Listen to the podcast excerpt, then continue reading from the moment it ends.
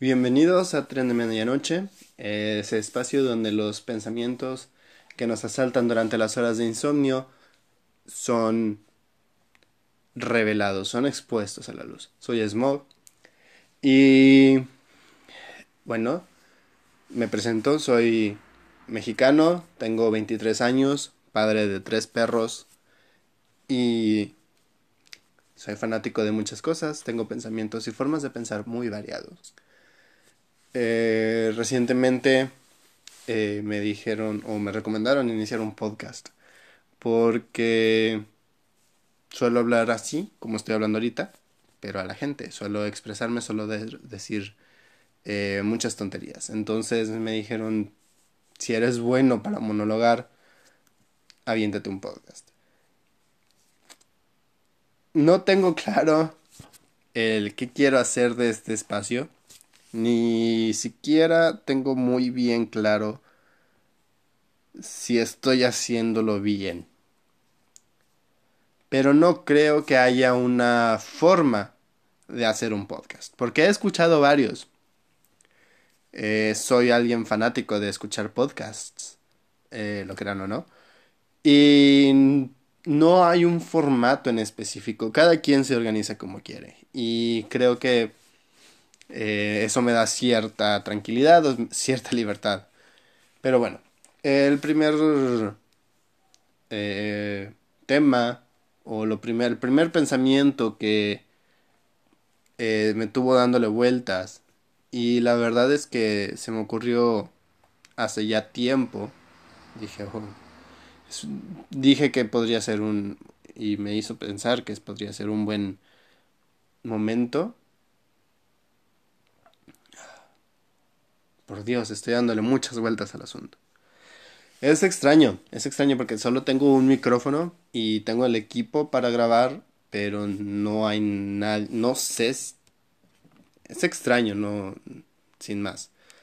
Pero bueno, volviendo al tema, lo primero que me tuvo así es eh, cómo la gente intenta imponer sus ideas, sea de manera pasiva o manera agresiva. No, no me refiero a únicamente a la gente que te fuerza a creer una sola cosa o insiste a cada rato, perdón, sino también eh, cuando estás durante un duelo, por ejemplo.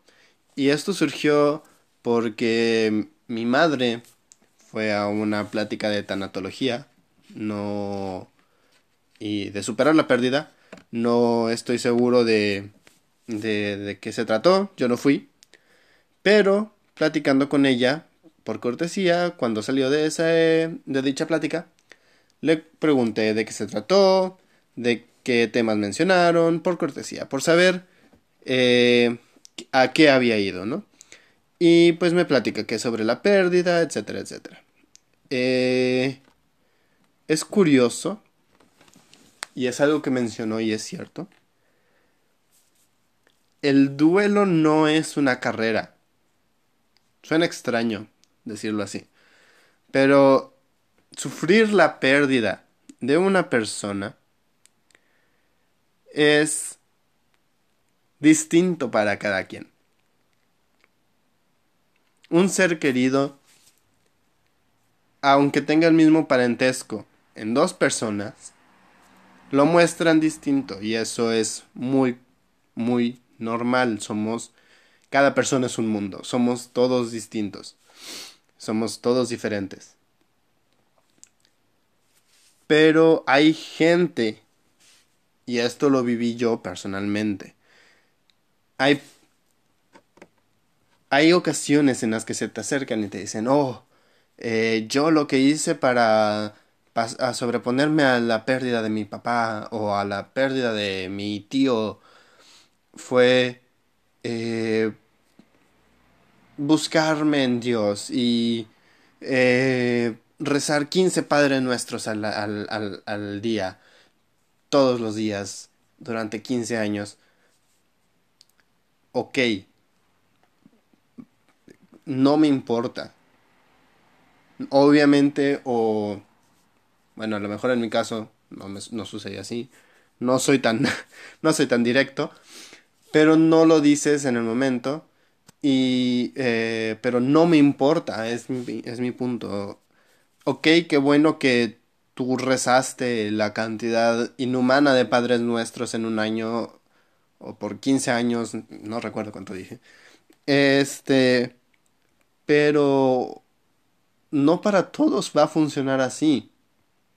Eh, particularmente eh, me pasó eh, hace unos meses y no sabía, no sabía cómo tomarlo.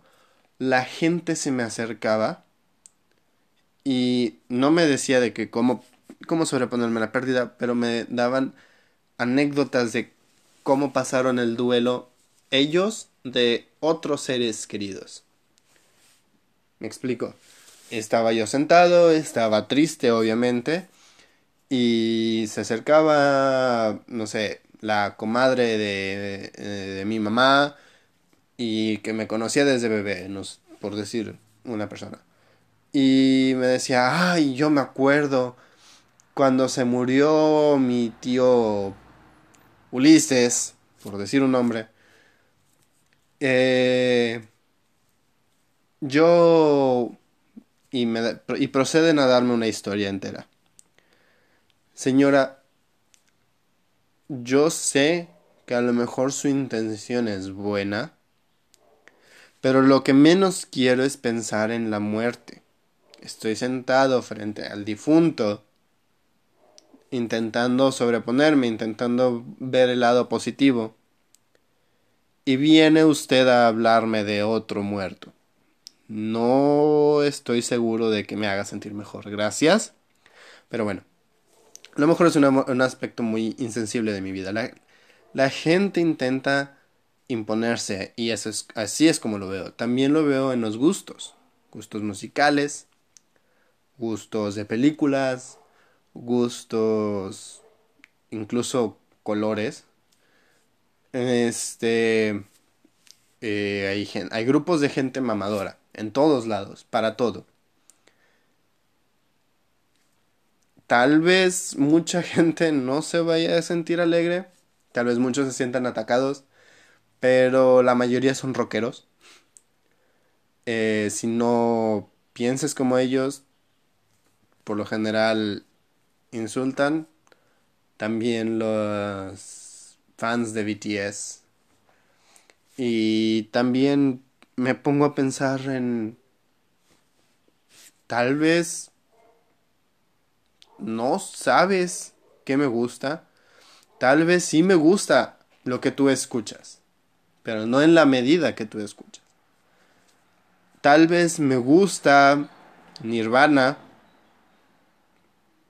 pero me topas escuchando una canción de Ed Sheeran, no por eso soy poser, como lo mencionan ellos. Tal vez sí me gusta. Eh, hmm, tal vez sí me gusta BTS, pero no como para ponerme una camiseta de ellos. O lo mismo de Iron Maiden o lo mismo de, eh, no sé, el reggaetonero que esté de moda ahorita. Creo que, creo que mi punto es bastante claro. La gente espera que, o les gusta, entiendo que les guste eh, etiquetar grupos, pero pienso yo que es que no es bueno ser tan radical. Está bien pertenecer a un grupo, está bien pertenecer a una etiqueta, nos hace más sencillo reconocer a la gente. Pero una cosa es pertenecer a una etiqueta, a un grupo, a una tribu urbana. Tal vez te identifiquen con un otaku porque sueles ver bastante anime y, y tal vez te gusta mucho un personaje y a lo mejor incluso... Perdón. A lo mejor incluso haces un cosplay. pero no por eso vas a estar eh, expresándote como algunos otakus o usando fotos de, de las caricaturas en tu perfil. O a lo mejor te gusta Star Wars. A lo mejor te gusta mucho eh, la nueva trilogía, la 7, 8 y 9. Y no, por, eh, y no por eso vas a odiar las viejas. O al revés, te pueden gustar las viejas, las del 2000 y las nuevas. Y a lo mejor no te va a gustar eh, alguno de los espinos. No es necesario ser tan radical. No es necesario sobresalir. Mucha gente espera que porque te gusta algo, eh, lo uses hasta en, hasta en tus calzones, hasta en tu ropa interior. No sé si se alcanzó a escuchar la moto, lo siento. Eh,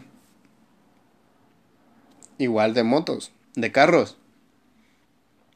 Eh, la gente ah, mm, viviendo en Estados Unidos me pasó más que aquí. Aquí no, no lo he visto tan marcado.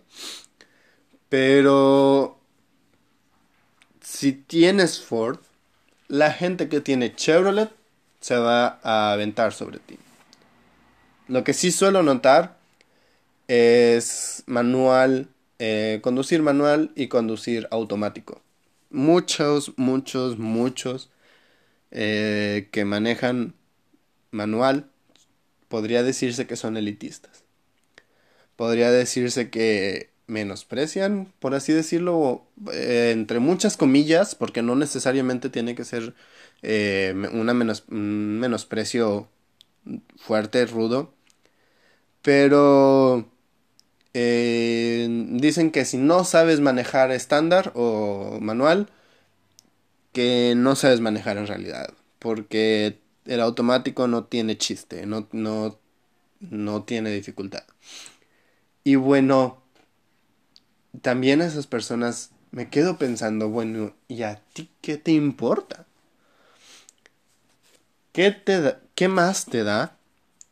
Tal vez fue el único carro que pudo comprar de segunda mano o, incluso tercera o cuarta mano. Y aprendió a manejar porque sí, el, automático es mucho más sencillo. No voy a decir que no. Pero ¿qué más te da si fue lo único que le dio su dinero? Y se empezó a mover y jamás aprendió manual. Y no sabe meter un cambio y, puede morir perfectamente sin saber meter un puto cambio de manual. Esa es mi forma de, de ver las cosas. No sé. No sé si alguien va a concordar conmigo. Pero muchos, muchos gustos suelen estar polarizados y no lo veo no lo veo bien. No me gusta cuando la gente espera que traigas todo eh, marcado. Porque al fin y al cabo los extremos son malos. Los excesos hacen daño en, todos los ámbitos. No nada más en comida, no nada más en alcohol, no nada más en sustancias. Eh, partidos políticos. Hay gente que se pelea con familiares por situaciones políticas y muchas veces estos representantes del gobierno no, no les importa. O por el fútbol. Eh, muchos se pueden pelear, pueden discutir. Eh, lo que la gente no ve es que muchos deportistas, jugadores de fútbol, de soccer, de eh, boxeadores, son amigos. Muchos boxeadores, muchos luchadores de la WWE o de AAA, eh, cuando no están en personaje, son amigos. Y una cosa es el personaje que muestran y otra cosa es la persona que son en la vida cotidiana. Otro caso, otro ejemplo es Marilyn Manson. ¿sí? Él tiene una apariencia en escenario de alguien eh, satánico, malvado, pero es muy cristiano, muy religioso. Y bueno, ese es mi mensaje de este episodio. Espero les haya gustado. Y bueno, esto fue Tren de Medianoche. Buenas noches.